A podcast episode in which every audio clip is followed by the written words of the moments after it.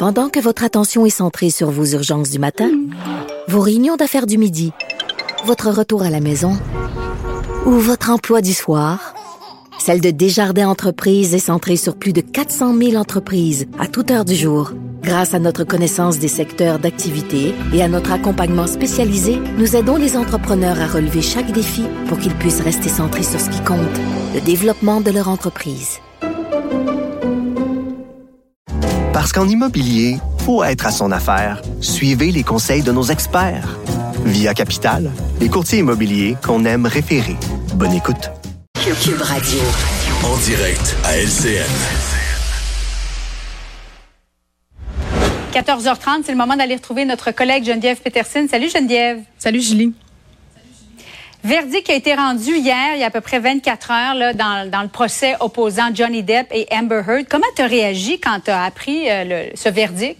Ben, deux réactions. La première, c'est enfin.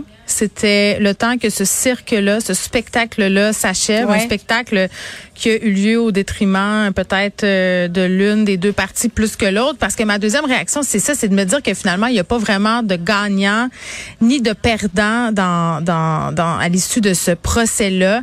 Pour moi, ceux qui ont gagné, ce sont les plateformes comme TikTok, comme Instagram et les producteurs de contenu qui ont fait, si on veut, leur chou gras là, sur l'interprétation de ce procès-là, sur l'analyse et surtout euh, sur le fait de, de rire ou de mettre en lumière certains comportements euh, d'Amber Heard là, qui a vraiment très, très mal paru pendant ce procès-là. Mais c'est- t'as pas l'impression que c'est elle qui perd aujourd'hui?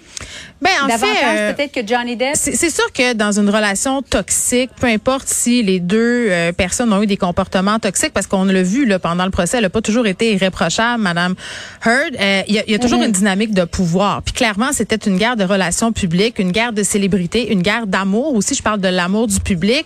Et clairement, euh, Amber Heard a perdu par rapport à, à Johnny Depp, qui bénéficie un euh, de pas mal plus de moyens financiers d'elle, qu'elle, pardon, deux euh, d'un capital de sympathie pas mal plus grand parce qu'on le connaît. Écoute, ma fille connaît Johnny Depp, ma mère connaît Johnny Depp. Je veux dire, il, il- il rejoint un large spectre de spectateurs.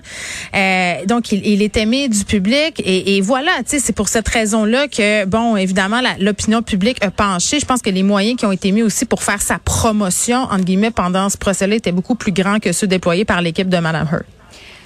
Mais Geneviève, as-tu l'impression que Amber Heard a choisi le bon véhicule, la bonne façon en dénonçant cette violence sexuelle, cette violence conjugale? Oui. Lorsqu'elle a écrit dans le Washington Post, sans jamais prononcer ou écrire le, le Hmm. nom de, de Jo- de Johnny Depp, mais tout le monde savait que, que c'était de, de lui dont elle parlait. C'est ça. Je, je pense qu'un des trucs qu'on a oublié, euh, parce que c'est un sujet, Ouais. la violence conjugale, c'est un sujet qui est éminemment émotif. euh, c'est un sujet qui nous interpelle absolument tout le monde. Beaucoup de gens qui ont perdu vue que c'était pas un procès sur la violence conjugale. La violence conjugale, c'était la toile de fond de cette histoire-là. Mais ces gens-là étaient en cours au civil. Je pense qu'il faut aussi le répéter là pour une question de diffamation. Et la question qu'on se pose, euh, que le jury devait se poser, c'est est-ce qu'il y a eu diffamation? Puis tantôt je posais la question à Nicole Gibault sur la diffamation. C'est pas parce que euh, ce que je dis est vrai que ça ne constitue pas de la diffamation.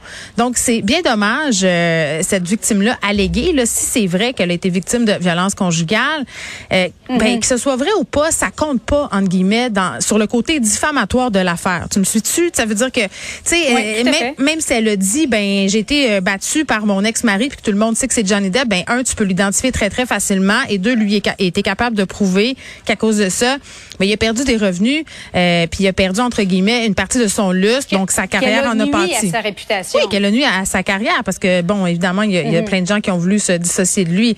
Donc c'est sûr que que c'est ça. Puis en ce sens-là, moi je trouve que c'est beaucoup un recul peut-être pour la liberté de parole, la liberté de de, de reprendre le, le pouvoir euh, par rapport aux victimes, parce qu'on a beaucoup dit ah, est-ce que ça va entre guillemets euh, être un recul pour le mouvement moi aussi?